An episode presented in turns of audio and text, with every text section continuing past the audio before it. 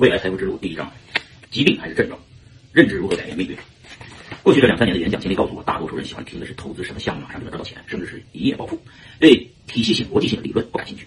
急躁、浮躁，寄希望于别人直接把财富的发财的机会给予自己，最终难逃被收割的结局。本书想从想先从生命健康、婚姻关系、认知的角度来探索未来财富之路。这些话题是人生的底层写啊，一个人从出生到老都面临着疾病的困困扰。在过去信息缺乏的时代，人们对疾病的认知来源于两个渠道，一个是看医生，一个是个人经验的积累。正常人的一般情况下面临的疾病分四种状况：呃，第一，先天性的遗传疾病，不良生活习惯导致的疾病；第二，这个啊，第二是不良生活习惯导致的疾病；第三是生理反应性疾病；第四是意外性伤害疾病，包括传染性疾病。虽然本人不是医学专家，只是从非专业的角度分享给大家自己的经历体会。由于人类的两种基本情绪——恐惧和贪婪。如何不被恐惧和贪婪左右自己的情绪，取决于对常识的认知程度。对健康的认知、健对健康的认识和管理，直接决定一个人的未来的财富的高度和价值。否则，你的奋斗成果，最后可能给了自己的经纪人了。有道理。生命、财产、自由，构成了人生价值的三个维度。生命是一切的前提和基础。在日常生活中，从儿童到成人，最常见的疾病有两种：感冒、呼吸道感染和肠胃懒闹肚子。很多人选择是上医院，很少人意识到这是人身体的保护。生理机制在发挥的作用，绝大多数情况下，感冒咳嗽多喝白开水，休息保暖就可以自行恢复，一般不需要上医院，特别是儿童。但是恐惧感左右家长的行为选择，而且目前医院的检测手段过于程序化，导致大家丧失了对常识的判断。在互联网高度发达的今天，几乎所有的疾病医学信息均可以在网上查询到。特别在中国，由于医疗体制的现状，一个人自身对健康常识的认知要远比去医院就诊重要。求人不如求己，把自己的健康权交给别人，你的财富已经处于被支配的地位。健康这个话题，咱们今天聊啊。这是一个讲故事的年代。几年前和朋友吃麻辣火锅，喝了至少半斤白酒，第二天醒来肚子疼的不行，而且小便直接不畅，喝水也不解决问题，只好去医院。在海淀的一家大医院，医生一阵检查，整半天，说是急性前列腺炎，直接一个星期的抗生素吊瓶没有效果。对一个男人来说啊，前列腺有问题，用药却无效，必定是一阵恐慌、惊恐，认为是医生医术有限，又跑到了一家海淀最牛的医院去挂。呃，特需门诊，由于人太多，直接检查检查的结果出来时，医生已经下班走了。医生很负责任的给我留一封信：王先生，我下午有手术，你可以下午五点到某某医院来找我，千万别去街上的医院治疗。本人甚为感动，下午中午准时赴约，开的药是当时最好的先锋六号。医院没有该药，只得去又回到最牛的医院。护士护士长对上午没有服务好深表歉意，说可以再享受一次夜间普通门诊的专家给诊断一次。一个四十岁左右的姓郝的专家，我给他讲了病情和就诊的经过，别讲了啊。典型的前列腺疾病的症状，他滔滔不绝，很有条理，并且断言你应该是个大学老师。本人确实大学毕业后在中关村的某著名大学做过几年老师。哎，又开了药，记忆犹新，四十八块钱的药。对该医生的不信任油然而生，已经花了很多钱了，四十八块钱能够治这个病吗？悻悻而去。一周后，在医院门口又见到了郝大夫，说有好转，但是还但但但不行，要不要再吃药？医生的回答让我十分的纳闷，别吃了，回去了，我太忙，我就直接告诉你吧，你知道啥叫潜规则吗？啊，你这个病只是个症状，不是病。我跟你说，有这个经历啊，充满了恐惧和好奇心的我，又不惜代价回到特许门诊，挂了该院最牛的专家号，专号称是专给领导人看病的某老，讲过经历。该某该老沉默一一会儿说，前列腺炎泡热水澡是比较好的治疗方案。我听得云山雾绕，出门跑到中国最著名的专家疑难杂志的协和医院，九牛二虎之力搞到大专家号啊！因为要分诊，护士大姐先问我情况，说明来意后，护士大姐把挂号单和就诊手册扔了出去，说协和医院专家没有时间看这种病。险些起了冲突，但大姐善意表表情让我如梦初醒。她说：“你觉得感冒还有必要看专家号吗？鼻炎还有看专家号吗？你跑步不就通了吗？”醍醐灌顶，回去赶紧爬山出汗，喝水排尿。一个月后症状就完全消失了。我教授，你看你啊，啊，花钱买的对手必是自己折腾好的。感谢协和大姐的点拨，否则不知要折腾多久。这段健康维护经历后，后来分享给了很多朋友。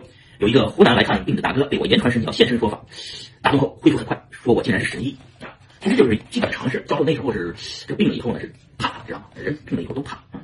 这个折腾的过程，了解了相关的医学知识。前列腺是一个相对封闭的生殖系统，日常消炎药物的效力无法抵达。嗯，这是医学常识啊。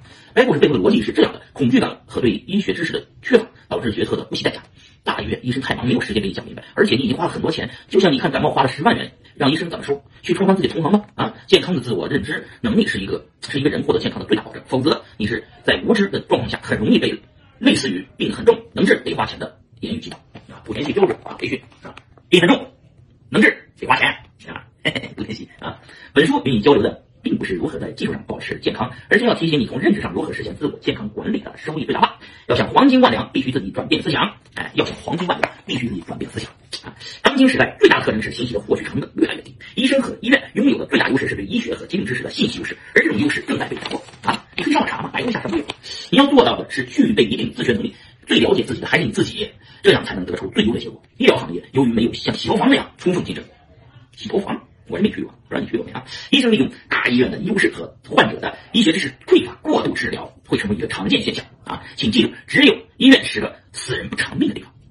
是啊，医院是个死人不偿命的地方。前段时间北京有一个案子，类似于这个事儿，就是一大妈有医保，结果呢就想着我这医保不用不浪费，就做了些体检。一体检，人说哎呀，你这个得治，你打一针吧，打完一针就进入重病监护室，醒不来了，完了使劲的往上胡钱。儿女们没钱了，其中第四个儿子，小儿子实在是忍不过，就去那医院一刀子把那个这个这个这个这个这个这个这个主任医师的脖子给拉了，拉了以后也不好，直接就在那等着警察来，就让他评评理，是吧？我妈什么病都没有，就是因为有个医保不用这浪费来了，想花了钱，结果人家给呼上几针就给呼呼快呼死了啊！就为他妈报仇，引起了社会的讨论。其实就有点过度医疗的意思，这也是医疗体系里面的这个制度有关系。这医生呢，给你多开点药，他也能多打点提成。那个你这不是你自己没没病，最好别去医院里面找罪受，是吧？好吧。哎，讲这个故事目的不是让大家要仇视医疗，而是说应当清晰的认识到这种无法避免的背后存在的矛盾。医生和患者之间应当最大限度的寻找到平衡点，从而减少医患冲突。任何的时候出现问题，先反思的应该是自己，而不应该首先不满把不满发泄到医生头上。自己求生得了性病啊，报复性工作者肯定是错上加错。握手言和，一起去治疗才是最优选择。这我教授写的啊。在中国，关于医疗改革的思路啊，分为两种声音：一种是主张医院应该像公司一样的放开竞争啊，像洗头房一样的放开竞争，是吧？首先把医院的创立应该放开，医疗和医药价格放开啊，通过竞争来实现对患者的保护。另一种观点认为，医生和患者之间有严重的信息不对称，所以必须由政府来主导监管、监督运营。咱们大道理不讲了，如果医院像洗头房一样竞争，你投资五千万开个诊所啊，来了个感冒患者，各种的检查流水线一遍，花上个上万元，难道你五千万的投资不要了吗？啊，面临市场竞争倒闭的风险，你敢乱开药吗？啊，竞争才是最大的约束。是吧？竞争才是最大的约束。苹果手机、华为手机都可能获得巨量的消费者的个人数据，这两家公司敢滥用吗？啊，经过万亿美金的市值不要了吗？啊，利益的制约会促使手机厂商最大限制的约束自己的行为，而保护消费者。对，竞争，市场竞争啊。中国目前的医疗市场模式，医生如果过度治疗或者导致患者受受损，法律上首先是由医院来负责赔偿。医院绝大多数是由政府运营的，即使有个别民办的医院牌照，也是垄断发行的。观察一下，所有的消费者受益最大的地方，就是竞争最充分的行业啊。随着科技的发展，大数据的运营。运用机器人的诊断正在正确率一定高于单个医生的水平，因为单个医生的医学信息量是无法和机器人相比的。以往以往患者吃亏上当，是因为信息屏蔽。到了大医院看病难，能找门口的黄牛解决啊，就不要找关系。黄牛代表市场，关系代表了权力，市场的效率是最高的。哎，是啊，市场效率是最高。在中国能搞懂这层逻辑的，你就是大半个经济学家了。你的健康，你做主，你的人生，这才是第一财富。健康是人类繁衍生息的保证。在传统社会，讲到人类的传承，必然要探索婚姻的。这个话题，人类诞生的第一个社会制度就是婚姻制度。婚姻制度是一切其他社会制度的前提。新中国成立后颁布的第一大法，不是宪法，而是一九五零年十月颁布的婚姻法。宪法是一九五四年才颁布。的，婚姻法的条文除了开宗明义讲恋爱自由、婚姻自由，其他绝大部分讲的都是离婚的内容。离核心的围绕离婚后子女的抚养和老人的赡养，包括财产的继承分割等问题展开。啊，婚姻问题来讲，这个教授是马上要讲婚姻吗？好像这后面是讲婚姻。我把医疗医患问题先讲完啊。教授讲这个医患问题是很大的问题，就是大家应该要把自己的这个身体的是数据保留下来，大量的查。网上数据有，哎，有有有可能任何的甚至自己或者家里人有任何这个医这个这个这个得病或者预防得病，要自己提前通过读书啊，通过看视频啊，就是丁香医生之类的这个这个之类的这个这个关注公众号啊，健康这样公众号你多关注。从而呢，你自己的病自己治啊，有毛病自己自己解决啊，不要指望任何的呃，就是就是灵丹妙药，也未必指望医生能给你直接的解决问题啊。所以说第一章太长了啊，还还好几页啊，我们把第一章的医患问题解决了，健康问题解决了，后面讲婚姻问题啊。第一章分两个视频来讲，好，第二章开第二第一章第二节，下一个视频讲。咱们关关注我的微博啊，更新。